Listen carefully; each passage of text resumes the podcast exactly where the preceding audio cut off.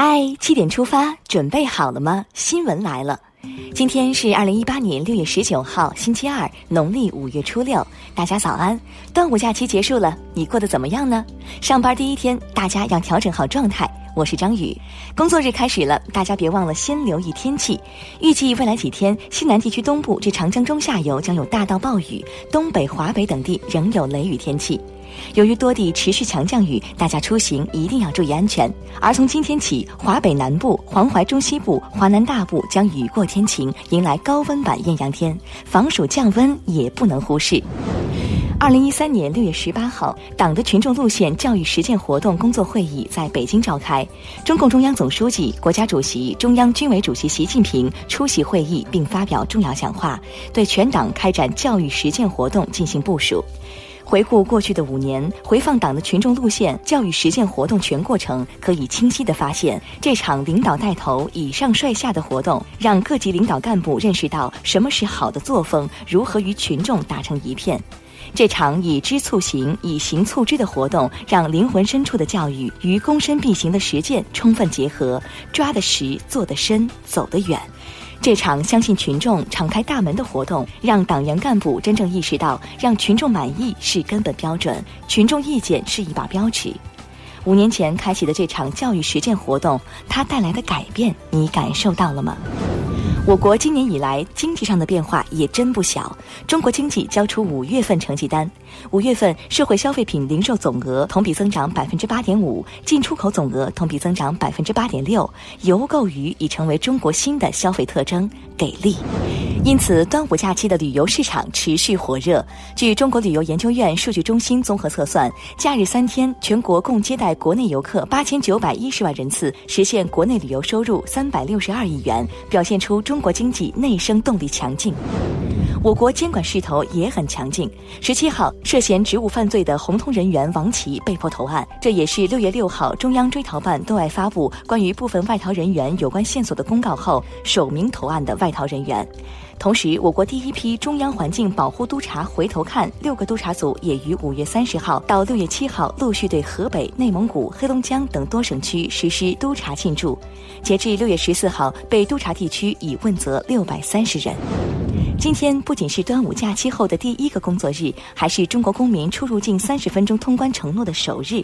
如今通关效率已大大提升，走专用通道十分钟便可通关。以后出国旅行就不愁排队了，人排队便捷了，藏羚羊的迁徙也不愁了。近日，西藏大曲市尼玛县戎马乡的牧民开始搬家了，他们准备南迁到八百多公里之外的安置点。全乡二百六十二户一千一百零二名牧民群众全部搬出后，这里万余亩草场的围栏将被全部拆除，为藏羚羊迁徙让路，为人与大自然的和谐相处点赞。双十一、六幺八等促销节正成为电商们的黄金节日。近日，国内电商智库电子商务研究中心发布报告显示，去年中国网络零售市场额突破七万亿元。年度促销节，线上线下融合成为新的助推力量。昨天的六幺八，你有没有剁手呢？看完了国内，我们再来看看国际新闻。世界杯比赛愈加激烈，球迷朋友们是不是看得很过瘾呢？北京时间六月十八号晚二十时，二零一八世界杯 F 组首轮，瑞典队一比零击败韩国。北京时间十九号凌晨，世界杯 G 组首轮，比利时三比零大胜巴拿马，卢卡库六分钟内梅开二度锁定胜局。凌晨两点，英格兰二比一击败突尼斯。补时阶段第九十一分钟，英格兰队凯恩梅开二度绝杀对手。场上的球员挥汗如雨，攻城拔寨，而场下的教练也同样承担着很多压力。世界杯教练其实也是个高危的活儿。日前，九十多名重庆游客因购买到世界杯假票而无法进场观赛。世界杯大中华区官方票代则表示，这是一起比较典型的黄牛倒票行为。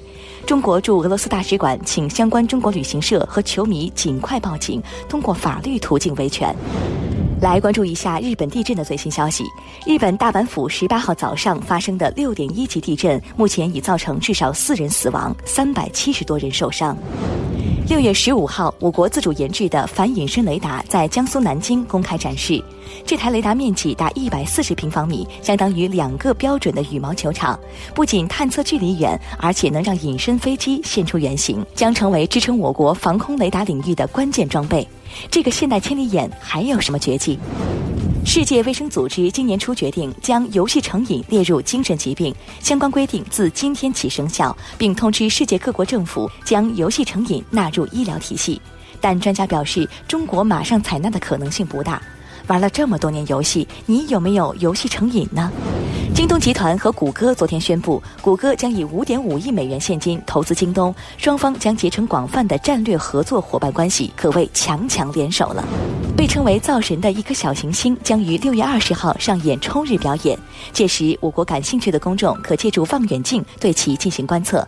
有一个小提示：二十号太阳落山之后更有利于观测。十六号，《朗读者》第二季播出最新一期，主题为“路”。一位特殊的朗读者，清华研二学生尹小媛登上舞台。尽管他的身体被局限在一方轮椅上，但尹小媛却用自己的行动走出了一条宽广的路。